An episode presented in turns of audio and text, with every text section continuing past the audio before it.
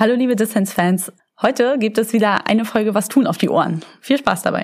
Glaubt Menschen mit Behinderung, wenn sie sagen, das System ist scheiße. Wenn 10% unserer Gesellschaft eine Behinderung hat, können wir schon die Frage stellen, warum nicht jeder Zehnt in unserem Freundeskreis behindert ist. Und das ist ja nun mal nicht so. Außerdem, man arbeitet oder studiert in dem Bereich.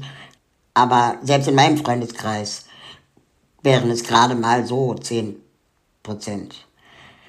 Und das hat, glaube ich, ganz viel damit zu tun, eben, wie wir anfangs auch gesagt haben, dass behinderte Menschen systematisch aussortiert wurden. In Förderschulen, Behindertenwerkstätten, Berufsbildungswerken, Behindertenwohnheimen. Und die Missstände dort aufzuzeigen, ist vielleicht das, was gerade viele behinderte Menschen machen.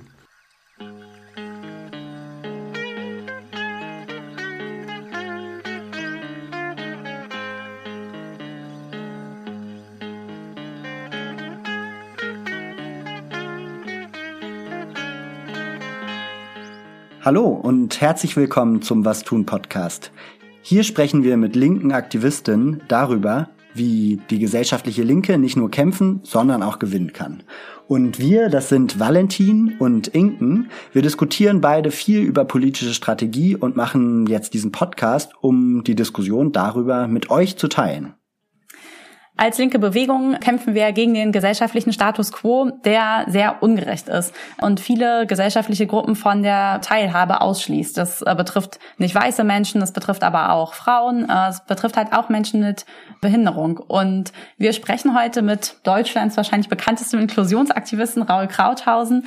Er hat eigentlich das Thema Inklusionsaktivismus in Deutschland neu oder groß auf die Agenda gesetzt.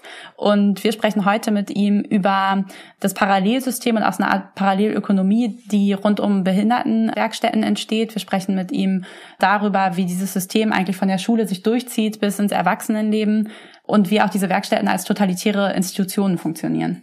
Genau, aber es geht auch um andere Themen, zum Beispiel darüber, wie Raul als ja selbst von Behinderung betroffener Mensch zum Thema Abtreibung steht und er spricht auch mit uns darüber, wie linke Bewegungen inklusiver werden können. Also stay tuned, viel Spaß beim Gespräch. Viel Spaß.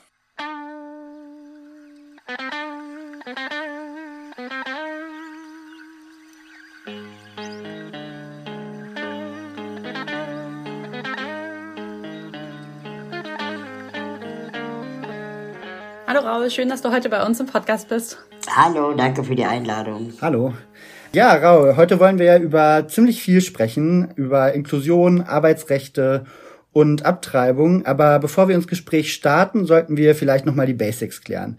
Ich würde sagen, die Klammer für all diese Themen ist wahrscheinlich Ableismus. Und deswegen vielleicht als Einstieg einfach nochmal die Frage an dich. Wie würdest du diesen Begriff unseren HörerInnen erklären? Ähm, ich würde es versuchen zu erklären, dass es ja Phänomene wie Rassismus und Sexismus gibt und dass Ableismus quasi Feindlichkeit gegenüber behinderten Menschen meint.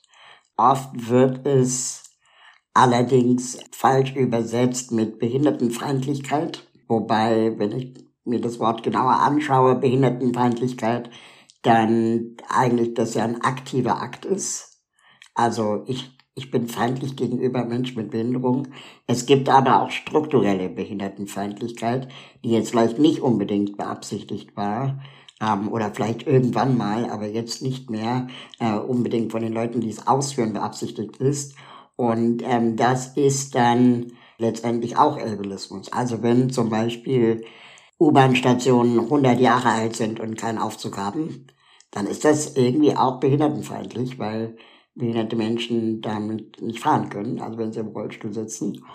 Und das würde ich auch zu Ableismus zählen. Oder wenn behinderte Menschen immer noch nachweisen müssen, alle drei Jahre, dass sie immer noch behindert sind, obwohl die Behinderung oft vom Arzt attestiert ist, dass sie nie weggehen wird. Und trotzdem muss man es alle drei Monate, äh, drei Jahre nachweisen und so weiter und so fort. Also dass behinderte Menschen als schwache Menschen gesehen werden, die dankbar sein sollen, dass sie irgendwo mitmachen können oder eben als BittstellerInnen gesehen werden, ist auch Teil von Ableismus. Mhm. So ein bisschen das Gegenstück dazu ist ja im, in deinem Aktivismus auch Inklusion. Und das hast du ja gerade schon angesprochen, dass man, dass in dem sozusagen Mainstream-Diskurs oft vergessen wird, dass es ja nicht Menschen sind, die behindert sind, sondern es ist halt gesellschaftliche Bedingungen und Strukturen sind, die Menschen daran behindern, an der Gesellschaft auch teilzuhaben, so wie du das eben ähm, beschrieben hast mit der U-Bahn-Station. Und genau, da kommt so ein bisschen dieses Stichwort Inklusion in den Diskurs ins Spiel. Und du bezeichnest dich auch als Inklusionsaktivist. Ganz, was ähm, verstehst du denn genau darunter? Ein Aktivist, der sich für die Rechte behinderter Menschen einsetzt, ähm, für Inklusion, für Barrierefreiheit, für das Recht auf selbstbestimmtes Leben von behinderten Menschen. Und das hat sicherlich auch viele, sagen wir mal, Schnittstellen mit, mit anderen äh, Gruppen in unserer Gesellschaft, so dass das jetzt auch nicht nur auf behinderte Menschen münzen würde, sondern dass es eigentlich immer darum gehen sollte, Diskriminierung zu sehen und zu beseitigen. Wir haben ja heute ganz viele Themen mitgebracht, äh, über die wir mit dir sprechen wollen. Deswegen jetzt ein kleiner Schwenk. Ein Thema, mit dem ich dich in den letzten Jahren auch viel so in der Öffentlichkeit wahrgenommen habe, war das Thema Behindertenwerkstätten. Also Orte, an denen Menschen mit Behinderung arbeiten, Wäsche waschen, Kantinenessen vorbereiten und so weiter. Und Du forderst ja die Abschaffung dieser Werkstätten. Könntest du vielleicht noch mal, ja, vielleicht erst unseren HörerInnen so einen kleinen Einblick geben, was da eigentlich genau passiert und dann sagen, warum du die Abschaffung forderst? Ja, also das klingt so, wie Raul ist hier in der Vendetta unterwegs und will die Werkstätten abschaffen. Aber das bin ja nicht nur ich hier alleine, sondern das sind auch viele andere Menschen mit Behinderungen, Aktivistinnen, die teilweise in diesen Werkstätten gearbeitet haben, teilweise aber auch äh, sich aufgrund ihrer Expertise damit auskennen, mit den Strukturen vor Ort. Und es ist seit Jahrzehnten eine ähm, Forderung der Behindertenbewegung, zu sagen, dass diese Werkstätten das Gegenteil von Inklusion sind. Weil wenn Kinder zum Beispiel aus Förderschulen äh, kommen und aufgrund ihrer Behinderung, sagen wir mal jetzt, auf der Suche nach einem Ausbildungsplatz sind, dann landen sie sehr häufig in sogenannten Berufsbildungswerken. Und in diesen Berufsbildungswerken lernen sie dann Berufe. Tischlerin, keine Ahnung, Computergrafik oder was auch immer. Und nach der Ausbildung mit IHK-Abschluss finden sie dann oft keinen Job und landen dann in sogenannten Behindertenwerkstätten. Oder aber sie landen direkt in Werkstätten für behinderte Menschen, ohne vorher eine Ausbildung gemacht zu haben. Und in diesen Werkstätten, deren gesetzlicher Auftrag es ist, Menschen mit Behinderung zu qualifizieren für den allgemeinen Arbeitsmarkt, in diesen Werkstätten gibt es keine, so gut wie keine Vermittlung in den allgemeinen Arbeitsmarkt. Unter ein Prozent der Beschäftigten schafft es da wieder raus. Und ich denke, dass jede vom Staat finanzierte Stelle mit einer Erfolgsquote von einem Prozent oder weniger muss man kritisch hinterfragen. Es ist egal, ob es die Bundeswehr ist, die Arbeitsagentur oder eben Krankenkassen oder Werkstätten für behinderte Menschen. Ein Prozent Erfolgsquote ist für den Arsch. Und dafür, dass so viel Geld in dieses System reingeht, das tragischerweise bei den Betroffenen gar nicht ankommt. Ja, also Menschen, die in den Werkstätten arbeiten, die verdienen weniger als den Mindestlohn. 1,35 Euro die Stunde und müssen teilweise trotzdem sechs bis acht Stunden knüppeln. Die sortieren dann Warndreiecke für einen Automobilkonzern zum Beispiel oder flechten Körbe. Und der Automobilkonzern kann dann schön, weil er eine Werkstatt beauftragt hat mit diesen Themen, das auf seine Beschäftigtenquote behinderte Menschen anrechnen. Aber gleichzeitig schafft der Automobilkonzern ja gar keine wirklichen Arbeitsplätze, weil dort für weniger als den Mindestlohn gearbeitet wird. Und es gibt, behinderte Menschen sind die einzige Gruppe in Deutschland, bei der es erlaubt ist, weniger als den Mindestlohn zu bezahlen. Und das ist ein Problem. Man kann sich da noch weiter informieren über jobinklusive.de, äh, eines unserer Projekte, ähm, weil das ist natürlich jetzt in einem Podcast auch sehr vereinfacht dargestellt.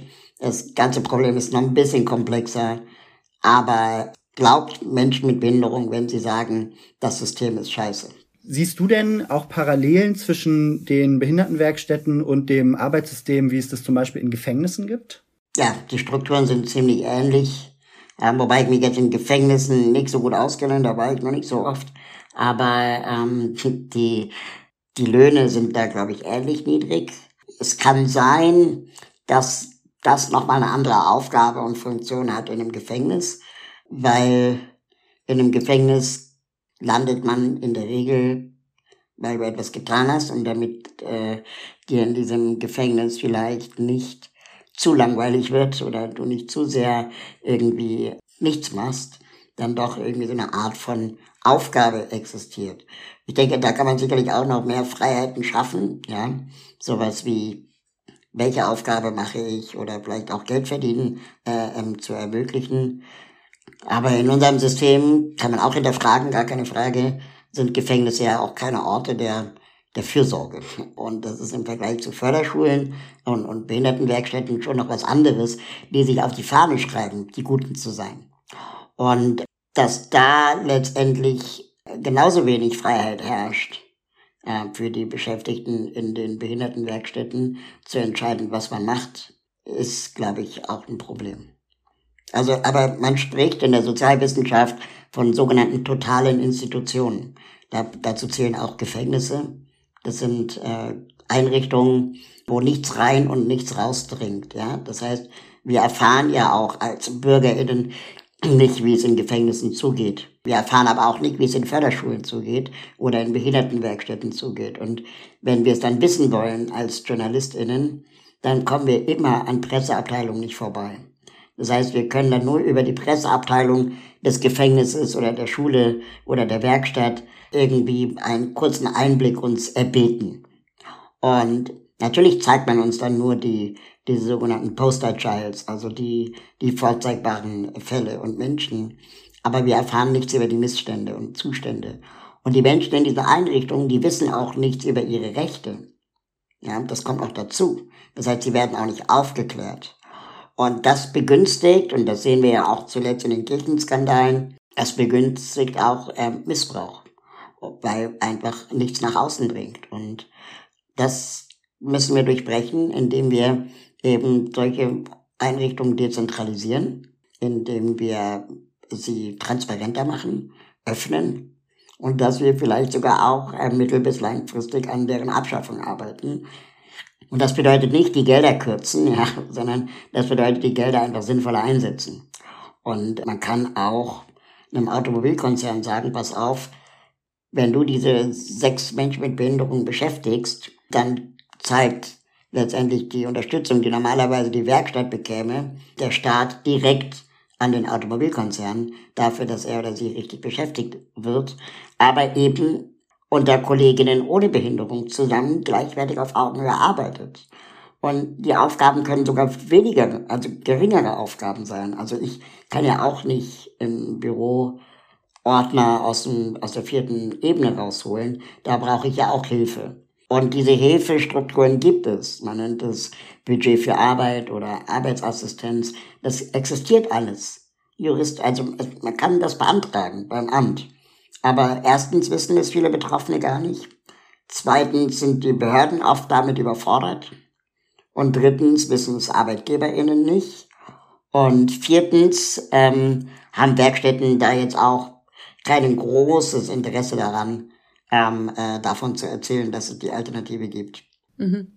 Ja, eine Sache, bei der ich, an die ich auch denken musste, die auch nochmal eine Parallele tatsächlich aber zwischen dieses, diesen Systemen sind, ähm, du hast ja eben schon gesagt, dass die Arbeitnehmenden wenig bis gar nichts über ihre Rechte wissen und halt aber auch wirklich dieser dieser Lohnunterschied zum allgemeinen Arbeitsmarkt. Also das ist ja, glaube ich, auch in beiden Systemen sehr ähnlich, dass da einfach eine eigentlich hochgradig ausbeuterische Form von Arbeit äh, geleistet wird, bei der ganz viel halt nicht bei den Arbeitnehmern ankommt von dem Geld, sondern ähm, in den Institutionen oder bei dem Konzern am Ende, der es beauftragt für viel ja, zu wenig Geld. Ich ich würd sogar noch einen Schritt weitergehen. Da wird gerade im Bereich Menschen mit Behinderung eine richtige Parallelindustrie geschaffen, eine Parallelwirtschaft geschaffen. Ja, also es gibt dann ähm, keine Ahnung von behinderten Menschen gerösteten Kaffee der dann von behinderten Menschen betriebenen äh, Lieferdienst in die von behinderten Menschen betriebenen Cafés gebracht wird und dann dort für behinderte Menschen ausgeschenkt wird in der Werkstatt für behinderte Menschen. Und ab und zu kommt auch mal ein Nichtbehinderter vorbei und freut sich, dass die behinderten Menschen so glücklich aussehen. Und ähm, das heißt, da kannst du die Frage stellen, in der ganzen Wertschöpfungskette der Produkte, die dort angeboten werden, wo ist eigentlich die Inklusion? Ähm, ist die Inklusion wirklich da drin, dass nicht behinderte Kundinnen das dann kaufen? Oder läge die Inklusion nicht da drin, dass, keine Ahnung, eine stinknormale Kaffeerösterei wie Chibo auch behinderte Menschen beschäftigt? Oder wenn der, der, der Lieferdienst von diesem Café auch von behinderten Menschen betrieben wird und nicht behinderten zusammen und so weiter und so fort. Ne? Also dass, dass wir schon auch genau gucken müssen, wer fängt jetzt gerade an, gerade im Wohlfahrtskontext, den Begriff der Inklusion neu zu interpretieren und umzudeuten ähm, und damit auch der ganzen Behindertenbewegung massiv schaden. Wenn wir auf den Weihnachtsmarkt gehen, ja, und dann dort irgendwelche komischen handgeschnitzten Sachen kaufen und dann steht da produziert in einer inklusiven Werkstatt. So, dann, dann ist das keine Inklusion gewesen, sondern dann war das einfach eine Werkstatt für behinderte Menschen, die zufällig sich inklusive Werkstatt nannte, weil das Wort Inklusion gerade so cool ist. Aber es ist keine Inklusion, weil behinderte Menschen dort weniger als den Mindestlohn verdient haben. Und Werkstatt bleibt Werkstatt, egal wie du sie nennst.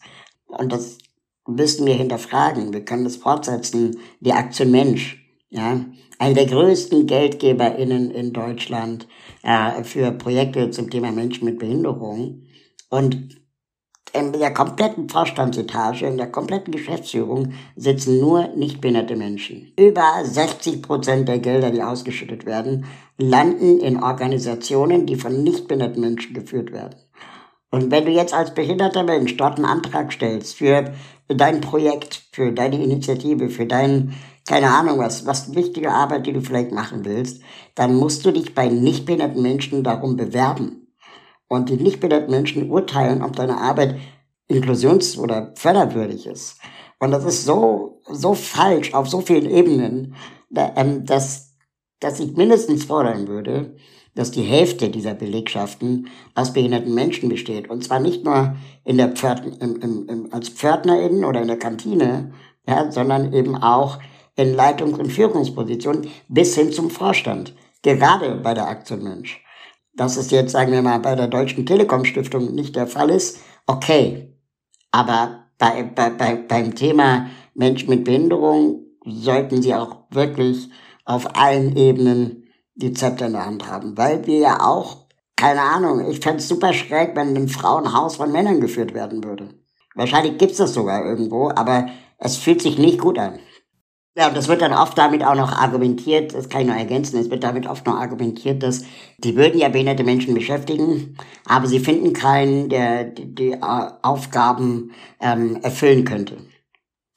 Und das spricht doch dafür, wie wenig auch qualifiziert wurde. Es spricht auch dafür, wie schlecht die Ausbildung behinderter Menschen in Deutschland ist, dass man eben keinen findet. Das ist das, ist das gleiche Argument, das wir auch bei der Frauenquote haben. Ne? Dass wir dann sagen, ja, wir würden ja Frauen auch in den Vorstand eines DAX-Konzerns holen, aber es hat sich keine beworben, die dem Profil entspricht. Ja, mein Gott, dann ändert entweder das Profil oder bildet Frauen aus. Und stellt nicht nur Frauen ein, die sich wie Männer verhalten. Ja, ich finde ich finde jetzt sozusagen auch in dem Gespräch äh, merkt man einfach auch richtig stark so diesen Bogen von ja schon dem Schulsystem, dann über das Ausbildungssystem und äh, zum Arbeitssystem. Das ist sozusagen wirklich so ein ganzes, du hast ja gesagt, so wie so eine Parallelindustrie, aber eigentlich wirklich wie so eine gesellschaftliche Parallelwelt aufgebaut wird, aus der ja. es total schwer ist, dann wieder die Entscheidung zum Beispiel auch über ökonomische Ressourcen und über Förderungsmöglichkeiten und so auch selber zu treffen für Menschen mit Behinderung. Ich habe da neulich ein Wort gelernt, das nennt sich PLODs. P-L-O-D. People Living Off Disabled. Also Menschen, die von behinderten Menschen leben. Und ich finde, das ist ein schöner Begriff, äh, weil das ist das, was ich wirklich tagtäglich beobachte. Behinderte Menschen sollen immer schön Ja und Amen sagen, zu allem nicken oder ehrenamtlich und kostenlos ihr Feedback geben. Ähm, aber wenn es dann darum geht, Kritik zu äußern, Dinge verbessern zu wollen oder selbst in die äh, Initiative zu gehen, da heißt es dann immer, oh, ähm, ja, nee, das haben wir jetzt nicht bedacht, oh nee, das finden wir jetzt aber nicht förderwürdig und so weiter und so fort. Und das ist einfach anstrengend. Hey, sorry für die kurze Unterbrechung. Du hörst eine Was tun Folge bei Dissens. Und wenn du in Zukunft keine Folge mehr von uns verpassen möchtest, dann folgt doch auch dem Was tun Kanal in deiner Podcast-App. Und jetzt viel Spaß beim Weiterhören. Ich wollte gerne noch mal ein Thema weitergehen. Wir haben es am Anfang schon gesagt. Wir waren ja gerade schon ein bisschen bei der feministischen, bei den irgendwie den Parallelen auch zu dem Feminismus-Thema. Und äh, den Bogen, den ich jetzt gerne nochmal machen würde, ist, dass es ja in der feministischen Bewegung im Moment eines der größten Themen eigentlich das Recht auf Schwangerschaftsabbruch ist. Ja, jetzt sozusagen die Ampel auch schon gesagt hat, sie schafft den Paragraphen zum Werbungsverbot ab und jetzt auch den Paragraphen 218 reformieren möchte. Und laut der, laut der neuen Regel würde allein der Arzt oder die Ärztin aufgrund des seelischen und körperlichen Zustands der Frau entscheiden, ob und wann Kinder, die laut Prognose eine Behinderung hätten, abgetrieben werden könnten. Und da würde aber jetzt auch jegliche Fristregelung wegfallen. Also es gab bisher mit der alten Regelung ja diese Frist, dass das nur bis zu fünf Monaten der Schwangerschaft möglich war. Ähm, und diese Fristregelung würde jetzt wegfallen. Jetzt würden praktisch allein Ärztinnen darüber entscheiden, und auch über diese Frage der, ich sage es jetzt in Anführungsstrichen, Zumutbarkeit. Genau, die feministische Position, die dazu ja immer sehr stark im Raum steht, ist, dass natürlich Frauen über ihren Körper selber entscheiden sollen. Ich finde aber tatsächlich, dass Föten, die laut Prognose da eine Behinderung hätten, davon ja einfach anders betroffen sind. Und mich würde einfach, glaube ich, interessieren, was für eine Position du dazu hast oder was du vielleicht auch sagen wirst, was sagen wirst, was wird in der Debatte um diese Reformierung von den Paragraphen zu wenig gehört. Ja, äh, danke für die Frage. Ich tue mich ein bisschen schwer, mich zu diesem Thema zu äußern, weil ich ein Mann bin und weil wir Männer das auch eher so theoretisch äh, oft diskutieren und wenig praktisch. Also es wird niemals mein Körper sein, der vor dieser Entscheidung steht. Und ich denke, das letzte Wort sollte immer die Frau haben. Ich würde gerne andere Fragen dazugeben, die vielleicht bei der Entscheidungsfindung helfen. Nämlich einmal, warum oder inwiefern ist es der Körper der Frau anders betroffen, wenn Diagnose Down-Syndrom ist, als wenn keine Diagnose vorliegt. Wahrscheinlich erstmal relativ wenig. Ja, das heißt, wir können uns darauf einigen und ich glaube, das ist auch mindestens Konsens, dass die ersten drei Monate die Frau über ihren Körper frei entscheiden sollen muss und kann. Ja, also das würde ich niemals in Frage stellen, niemals, niemals in Abrede stellen. Sobald aber die Diagnose vorliegt, scheint das dann bei bestimmten Diagnoseformen Ausnahmen zu geben, dass man diese Frist verlängern kann. Und da weiß ich nicht, inwieweit das wirklich den Körper der Frau tangiert oder nicht eher die Psyche. Dann kann man die Frage stellen, woher kommt denn die angenommene psychische Belastung? Und die angenommene psychische Belastung kommt doch daher, dass Behinderung, behindert zu sein, behindert zu werden in unserer Gesellschaft als Stigma gesehen wird. Als weniger wert, als minderwertig. Und ähm, dann wird medizinisch sehr gerne und auch in der Wissenschaft sehr gerne ja auch gesagt, ja, das können wir dann im Vorfeld erkennen und dann ähm, kann man Leid lindern oder verhindern. Und dahinter steckt die Idee, dass wir irgendwann keine behinderte Gesellschaft mehr haben. Dabei sind 97 Prozent aller Behinderungen im Laufe des Lebens erworben und nicht von Geburt. Das heißt, es wären eh nur drei Prozent an Behinderungen verboten und wahrscheinlich 100 Prozent von Menschen mit Down-Syndrom würde es irgendwann nicht mehr geben. Und dann finde ich es schwierig, weil wo, wo, wo ziehen wir denn da die Grenze? ziehen wir dann irgend, also ist es dann wirklich die Grenze bei Trisomie 21, weil ich super tragisch fände, ja? Oder ist die Grenze dann vielleicht sogar noch weiter verschiebbar? Kann ich mir irgendwann das Geschlecht aussuchen? Kann ich so lange abtreiben, bis ich das richtige Geschlecht und die richtige Haarfarbe habe? Das finde ich schwierig.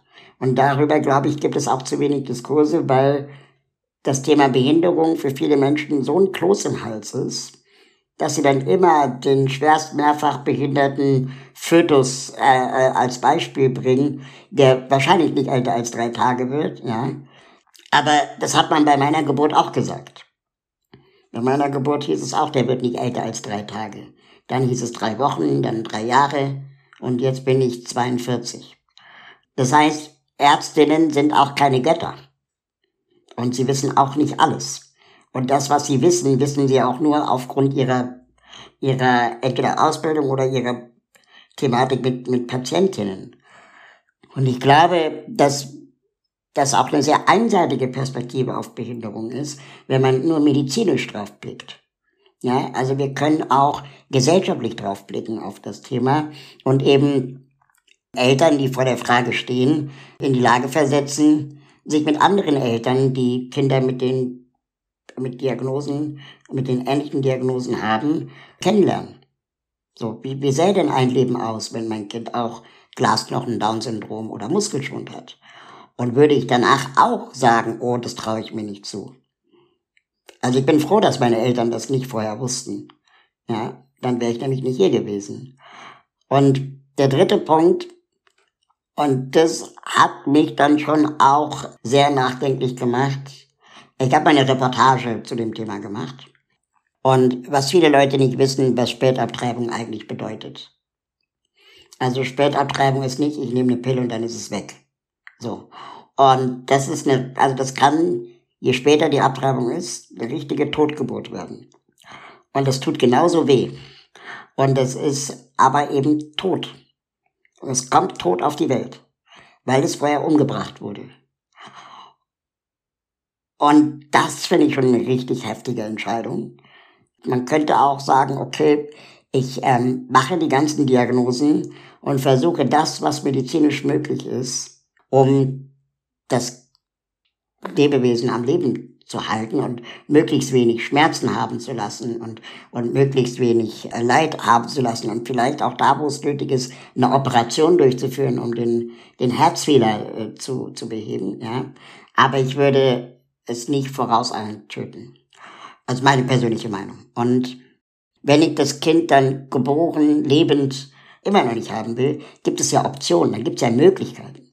Ja, es gibt sowas wie Babyklappe, ähm, und so weiter und so fort. Niemand ist gezwungen, das dann am Ende durchzuführen. Aber ich habe ein bisschen die Angst, dass das Wohl der Mutter benutzt wird, weil man annimmt, dass das Wohl des Kindes schlecht ist.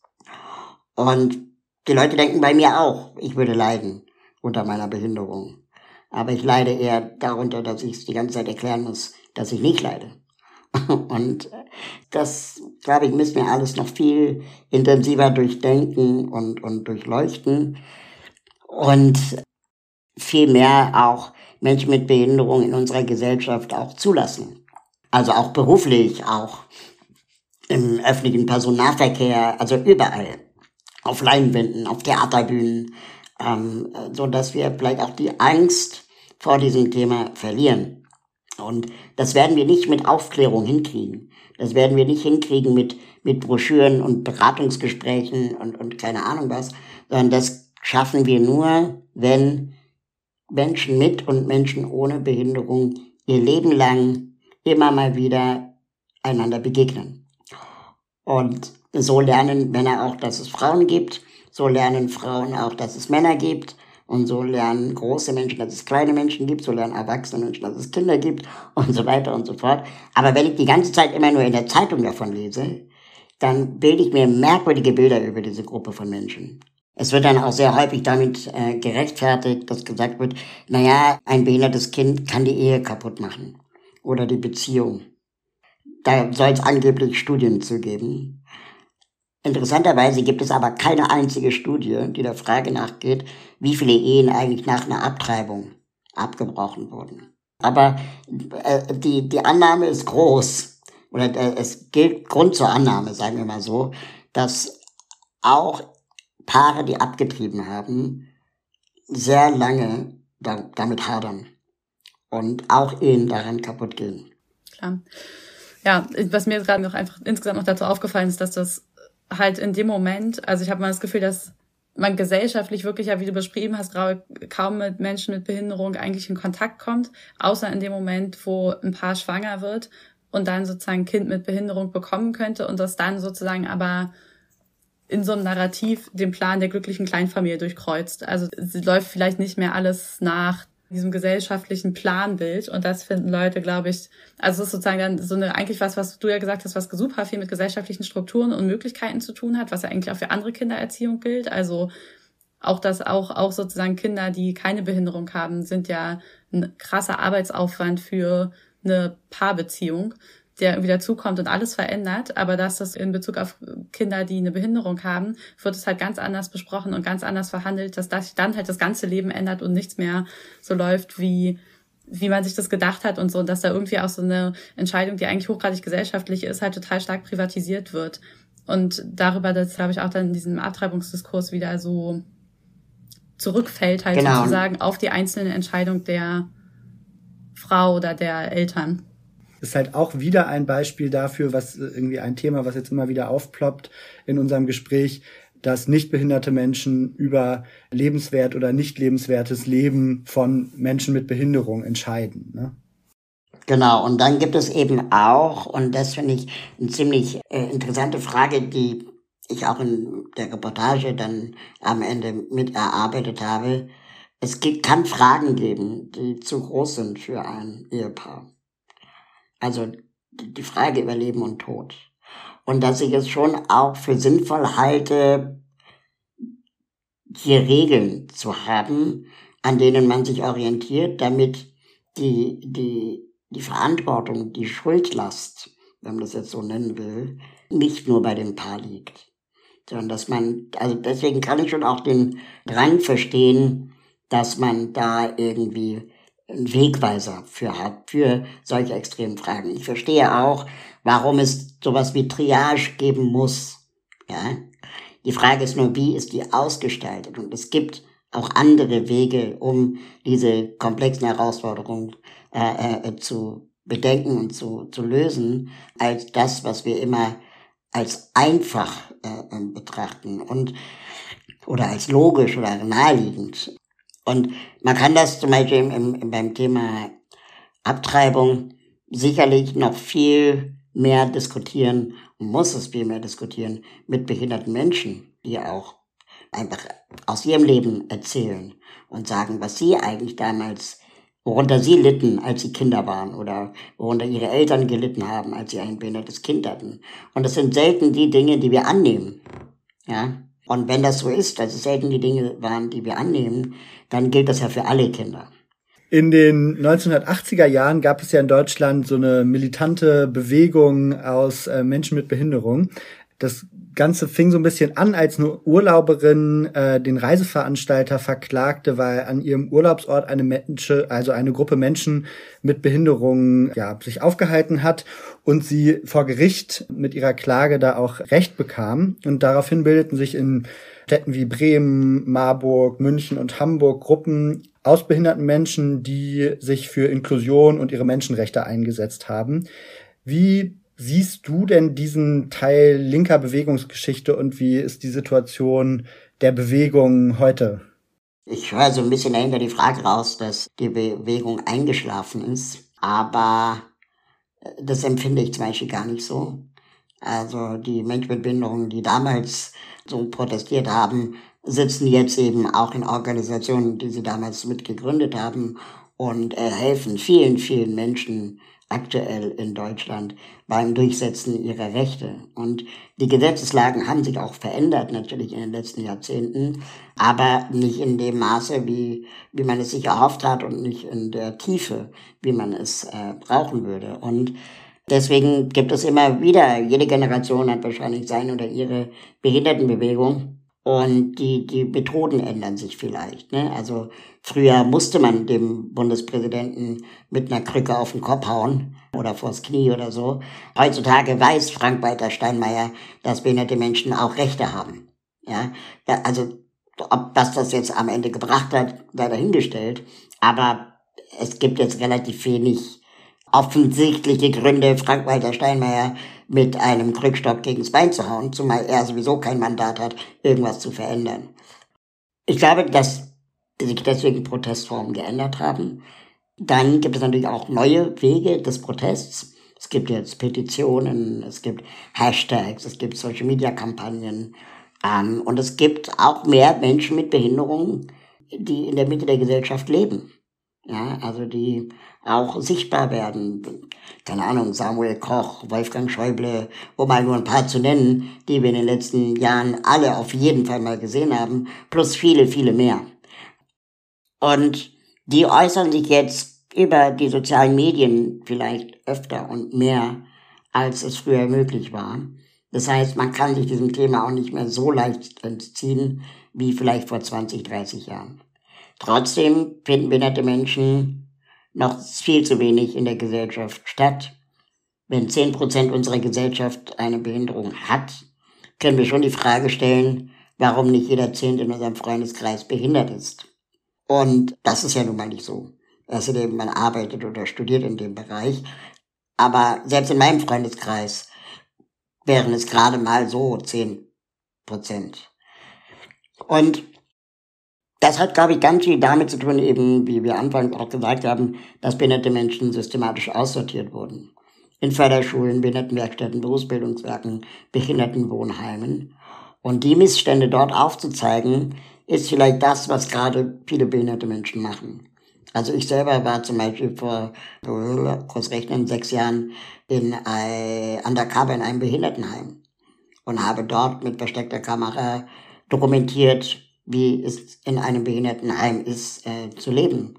Und die, die Urgesteine der Behindertenbewegung haben mir damals gesagt, das ist eine Aktion, die wir vor 20 Jahren schon mal machen wollten, aber nicht gemacht haben. Danke, dass du das machst. So, das heißt, es gibt weiterhin Bewegungen, und es bin auch nicht ich alleine, sondern es sind nur viele, viele andere großartige Aktivistinnen vom äh, Interessensverband Selbstbestimmt Leben, Weibernetz, Ability Watch und so weiter. Das sind tolle Organisationen, Liga 3, Liga Selbstbestimmung, Netzwerk Artikel 3, um mal nur ein paar zu nennen. Sigrid Arnade hat man vielleicht auch schon mal gesehen. Theresia Degner, eine der Koryphäen der Behindertenbewegung in Deutschland, hat die UN-Behindertenrechtskonvention mitgeschrieben. Also es gibt großartige Initiativen. Und endlich haben wir einen Behindertenbeauftragten, der blind ist oder eine Behinderung hat. Die, seine Vorgängerin hatte auch eine Behinderung, aber davor, die äh, Behindertenbeauftragten, waren alle nicht behindert. Jetzt kann man die Frage stellen, warum ist es ein Beauftragter und keine Ministerin? Ja, die Frage kann man stellen, ähm, muss man auch stellen. Ähm, und ich hoffe, dass es in der Hinsicht dann auch weitergeht aber es passiert schon auch was. Ich bin nur trotzdem ein sehr ungeduldiger Mensch und stelle immer mal wieder fest, dass es leider noch viel zu viele Beispiele gibt, wo behinderte Menschen einfach nicht mitgedacht wurden. Und da kann ich, keine Ahnung, weiß gar nicht, wo ich anfangen soll. Von der Elektroladesäule für Elektroautos bis hin zur, ähm, keine Ahnung, Katastrophenschutz bei Flutkatastrophen über Unterbringung für Geflüchtete bis hin zu Schutzmaßnahmen bei Corona-Pandemien wurden behinderte Menschen bisher immer vergessen.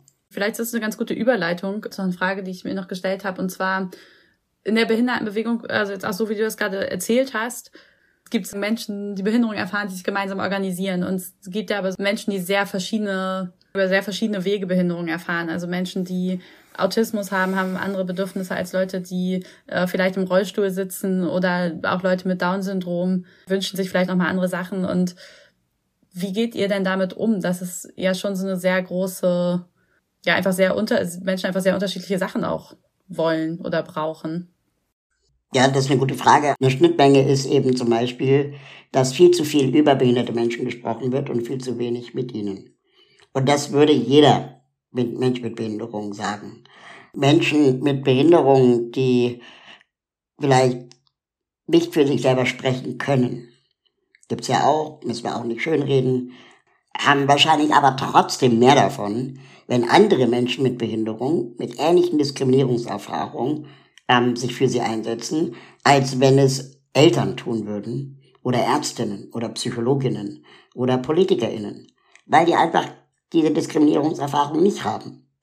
Und es gibt leider viel zu viele Beispiele von Eltern behinderter Kinder, die in der Behinderung ihres Kindes irgendwie so eine Berufung sehen und dann diese Kinder auch nie loslassen können. Oder aber die Bücher und Blogs und Instagram-Kanäle betreiben, ähm, wo man ganz genau erfährt, dass das Kind gestern eine Darmspiegelung hatte. Und die Würde des Kindes gar nicht berücksichtigt wurde, ob das Kind das überhaupt wollte, dass die halbe Welt weiß, dass es dass eine Darmspiegelung gab. Wenn du verstehst, was ich meine. Das heißt, ich, ich kann mir vorstellen, dass es schon auch im Sinne der Behindertenbewegung angebracht wäre, wenn Behindertenbelange auch von behinderten Menschen diskutiert werden, auch wenn es nicht die identisch gleiche Diagnose ist. Ich bilde mir ein, besser Bescheid zu wissen über ein Leben mit Down-Syndrom als meine Nachbarin. Was nicht bedeutet, dass ich alles weiß. Und es gibt Menschen, die mehr wissen als ich. Und wahrscheinlich wissen Menschen mit Down-Syndrom das meiste. Ja. Aber je näher wir an dieses Thema rankommen, desto besser. Und das wäre, glaube ich, auch ein gemeinsamer Nenner. Der dritte gemeinsame Nenner, den ich auf jeden Fall sehen würde, ist einfach das Recht auf Teilhabe und Teilgabe. Teilhabe wäre jetzt, keine Ahnung, wir bauen einen Kinosaal. Unter dem Kinosaal gibt es Audiodeskription, Untertitel und Rollstuhlplätze. So, und das wäre Teilhabe. Teilgabe wäre aber SchauspielerInnen mit Behinderung. Und wa warum gibt es die so wenige in Deutschland? Wie barrierefrei sind in Deutschland Schauspielschulen? Warum nicht? Ähm, äh, oder was sind die, die, die Hürden, um da zugelassen zu werden? Sind die vielleicht zu hoch? Und diese Fragen muss man auch stellen. Und am Ende des Tages steht dahinter, wie barrierefrei, inklusiv sind eigentlich Unternehmen und Privatwirtschaft in Deutschland. Und warum nicht? Und äh, das liegt daran, dass einfach in Deutschland Gesetze fehlen, die McDonald's dazu verpflichten, das Menü in Blindenschrift vorzuhalten oder in Breilschrift. Ja, oder die McDonald's nicht verpflichten, einen rollstuhlgerechten Eingang zu bauen und eine Toilette vorzuhalten, sondern dass es dann immer so eine Art Goodwill ist. Und diese Freiwilligkeit, die müssen wir streichen, weil Brandschutz auch nicht freiwillig ist, sondern verpflichtend. Und jedes Gebäude, das keine Frauentoiletten hat, sondern nur Männertoiletten oder nur Pissoirs, sogar noch, noch krasser, würde doch sofort Ärger dafür kriegen. Aber bei einer fehlenden rollstuhlgerechten Toilette würde gesagt werden, ja, ähm, das war nicht in den Anforderungen. Und um da jetzt praktisch nochmal zurückzukommen auf unseren Kontext, wo viele von unseren Hörerinnen und Hörern selber aktiv sind, also in sozialen, die meisten sind in sozialen Bewegungen aktiv, die organisieren Demos und Aktionen. Und was würdest du denn sagen, können die konkret tun in ihrem Aktivismus, um auch die linke Bewegung inklusiver zu machen und genau dieses Zusammenleben besser zu ermöglichen äh, und vorzuleben? Ja, also auf jeden Fall schau links und rechts schau, wie viele behinderte Menschen sind in deiner Gruppe aktiv. Und wenn nein, warum nicht? Wenn du ähm, die Gelegenheit bekommst, mit behinderten Menschen in Kontakt zu sein, dann äh, lad sie ein. Ja, sie haben trotzdem noch die Wahl, mitzumachen oder nicht. Aber das Angebot mal aussprechen ist auch etwas, was Menschen mit Behinderung sehr selten erleben. Ja, ähm, sie müssen immer aktiv sich irgendwo selbst einladen oder fragen, ob es zufällig barrierefrei ist anstatt einfach proaktiv gesagt zu bekommen, ach übrigens, unsere Vereinsmitglieder treffen sind immer in der Kneipe um die Ecke, die ist zufällig gerecht. So, einfach machen, ja. Und das vielleicht sogar auch proaktiv kommunizieren auf, auf der Website und so weiter. Und dann eben auch zu reflektieren, wovor habe ich eigentlich Angst, wenn ich das Thema spüre. Ja, also welche Ängste sind das in mir? Hat das was mit mir zu tun oder liegt es wirklich an meinem Gegenüber? Und da dann eben erstmal googeln. Also anstatt behinderte Menschen immer neu zu fragen, was hättest du gern, was brauchst du, wie darf ich dich nennen, kann man auch erstmal, und das habe ich von der Black Lives Matter Bewegung gelernt, auch erstmal sich selber informieren. Also behinderte Menschen haben genug über ihre Diskriminierungserfahrungen gesprochen ähm, die Diskriminierungserfahrungen sind alle ähnlich. Ähm, deswegen kann man auch erstmal eine Menge googeln. Auch die Frage, was darf man denn noch sagen? Handicap, behindert, anders begabt, Mensch mit Behinderung, was auch immer. Googelt das und ihr werdet eine Antwort finden. Relativ schnell. Aber dann braucht ihr das die Betroffenen nicht immer neu fragen, weil die immer wieder bei Null anfangen müssen. Äh, und sie es aber sehr wertschätzen, wenn sie auf ein Umfeld treffen, das schon ein bisschen informiert ist. Und das, glaube ich, ist die Hausaufgabe von uns allen, uns auch mit den Menschen zu beschäftigen, die nicht so sind wie wir. Ja, das war wahrscheinlich ein gutes, gutes Schlusswort, äh, was, was wir alle mitnehmen können in unseren Aktivismus und darüber, da, und dahin mitnehmen können, wie wir uns organisieren, wie wir Aktionen planen und ähm, ja, wie wir als Bewegung inklusiver werden. Vielen Dank dir, Raul, für das spannende Gespräch. Sehr gern. Ich habe viel gelernt und ja. Ja, vielen Dank für deine Zeit. Gerne. Ich fand es auch mega, mega spannend und wünsche dir noch eine schöne Woche. Ja. Danke gleichfalls. Tschüss.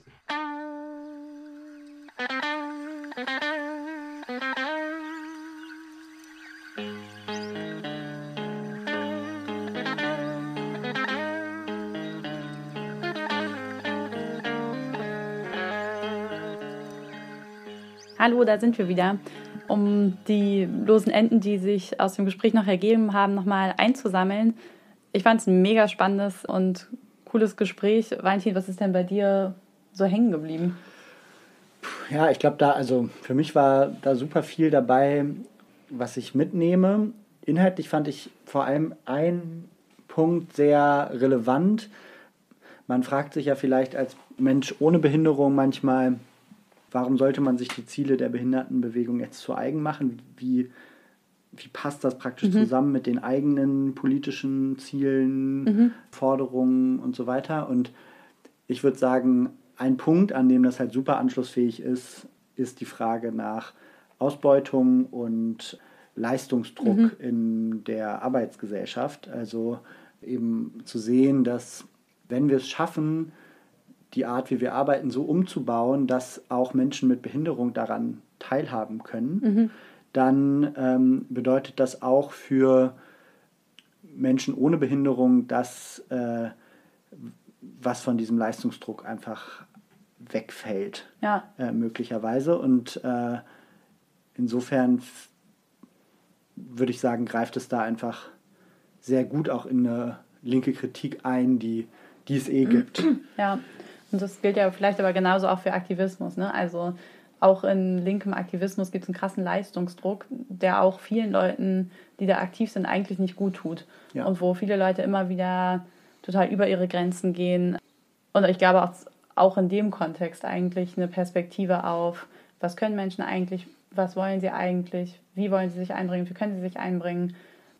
Genau halt nicht nur für Menschen, die eine sichtbare Behinderung haben gilt, sondern halt auch für andere Menschen und dass da auch die Kultur sich einfach zu einer Kultur verändern könnte, die für alle besser passt. Mhm.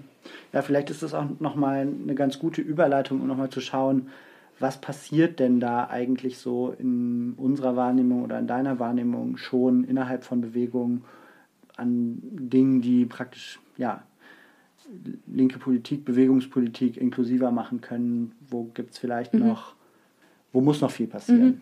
Ich glaube, ein Beispiel, wo ich das Gefühl hatte, dass schon viel passiert, was ich erzählen kann, ist äh, aus den letzten Ende-Gelände-Aktionen, wo es immer dann einen, auch einen Finger, also eine Aktionsgruppe gab, die, der hat sich mal Bunterfinger genannt, wo äh, klar war, dass die barrierefrei ähm, unterwegs ist und dass da auf jeden Fall Menschen zum Beispiel auch im Rollstuhl gut teilnehmen können und auch sich an den Blockaden beteiligen können und halt auch für einfach einen Klimagerechtigkeitsaktivismus ähm, ganz praktisch in der Aktion teilhaben können. Was bedeutet denn das konkret, also wenn man jetzt Tagebaue besetzt, das dann rollstuhlgerecht zum Beispiel zu machen? Also es gab dann von der Aktion ist jetzt auch schon ein paar Jahre her, muss ich äh, ehrlicherweise sagen. Aber 2019 in der Lausitz, da gab es ja nicht nur Gruppen, die im Tagebau sind, das war jetzt eigentlich bei allen Aktionen so, sondern auch Gruppen, die auf den Schienen zum Beispiel waren oder die Zufahrtswege, also Zufahrtsstraßen blockiert haben. Da gab es auch immer wieder Gruppen.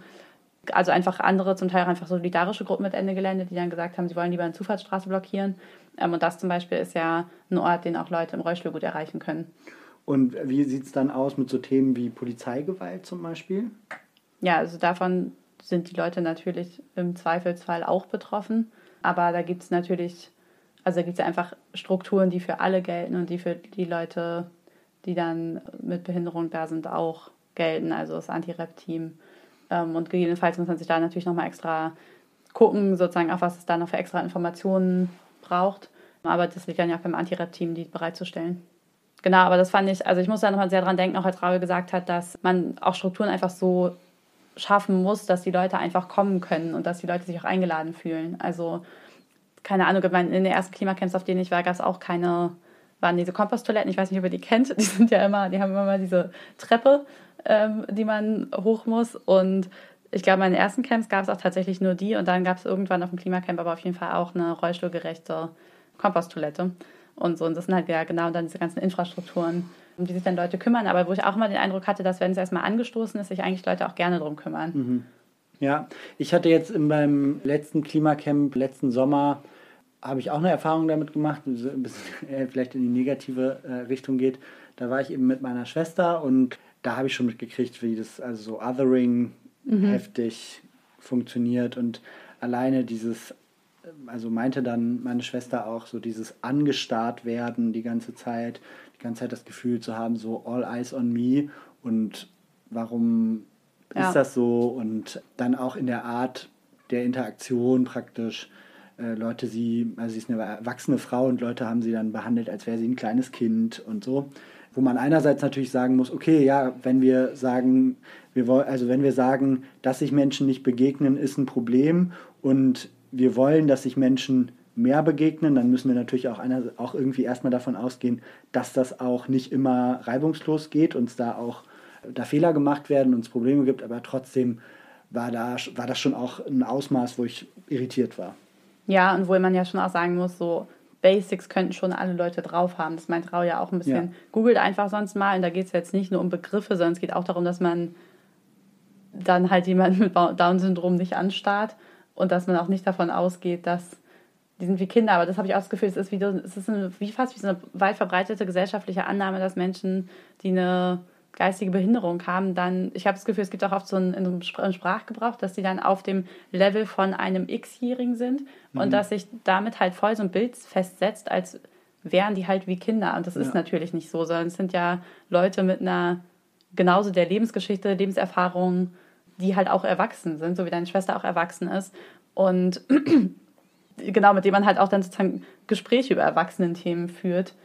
Nur vielleicht ein bisschen anders, als ich es jetzt mit dir führen würde ja, je nachdem halt. Ne? Also je nachdem, von was für einer Behinderung ein Mensch betroffen ist. Und da geht es ganz klar darum, irgendwie so die eigenen Annahmen einfach ähm, immer wieder einfach dann auch in Frage zu stellen ja. bei einer neuen Begegnung und nicht äh, schon irgendwie von irgendwas auszugehen. Und ja, ich habe das auch, also wir, wir waren ja letzten Sommer oder letzten Herbst auch zusammen in einer Aktion und äh, da war auch eine Person dabei, im Rollstuhl, die von Spastik betroffen war. Und da habe ich zum Beispiel auch total gemerkt, wie ich, wie, wie ich praktisch auch meine eigenen, also in meinem eigenen Umgang ähm, da offen, also aktiv offen sein musste, um nicht zu denken, ah, okay, die Person kann nicht sprechen. Mhm. Das bedeutet auch, sie kann mich nicht verstehen. Mhm. Oder sie spricht auf eine Art, die irgendwie für mich schwer verständlich ist. Deswegen spreche ich jetzt immer nur zur Begleitperson, die mhm. dann dolmetschen soll. Und das war, ähm, also das war für mich so ein Punkt, wo ich einfach gemerkt habe, so, okay, let's do it. Also das ist halt, ja. dass wir alle mit irgendwelchen Annahmen rumlaufen, ist erstmal einfach Ausdruck von gesellschaftlichen Verhältnissen.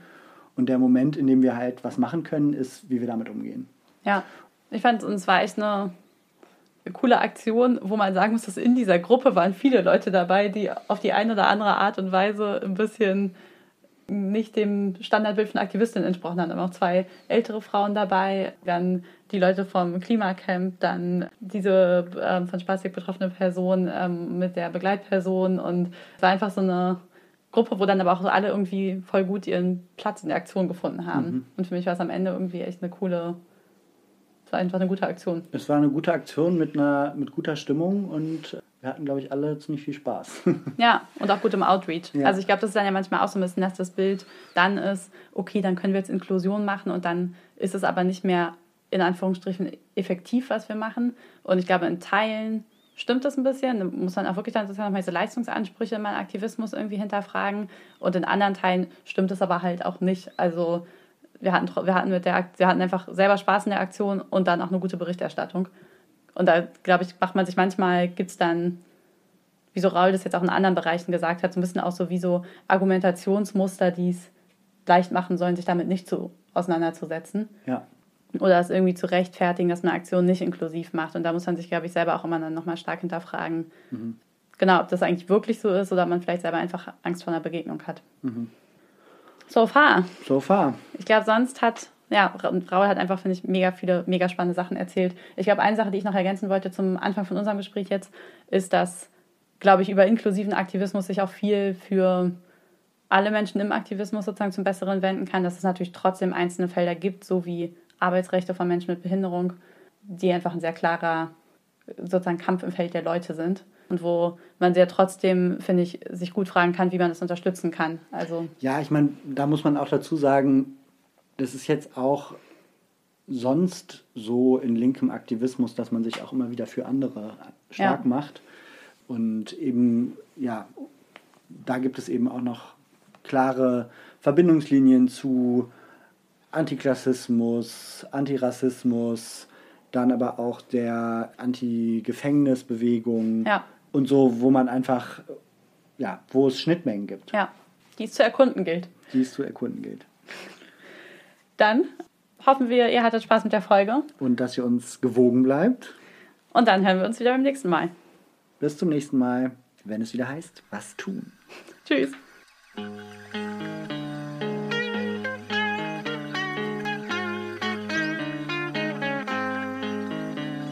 Das war der Was tun Podcast. Konzept und Redaktion Valentin Isen und Inken Bermann. Schnitt Julian Schlumberger. Die Musik kommt von Richard Waterman.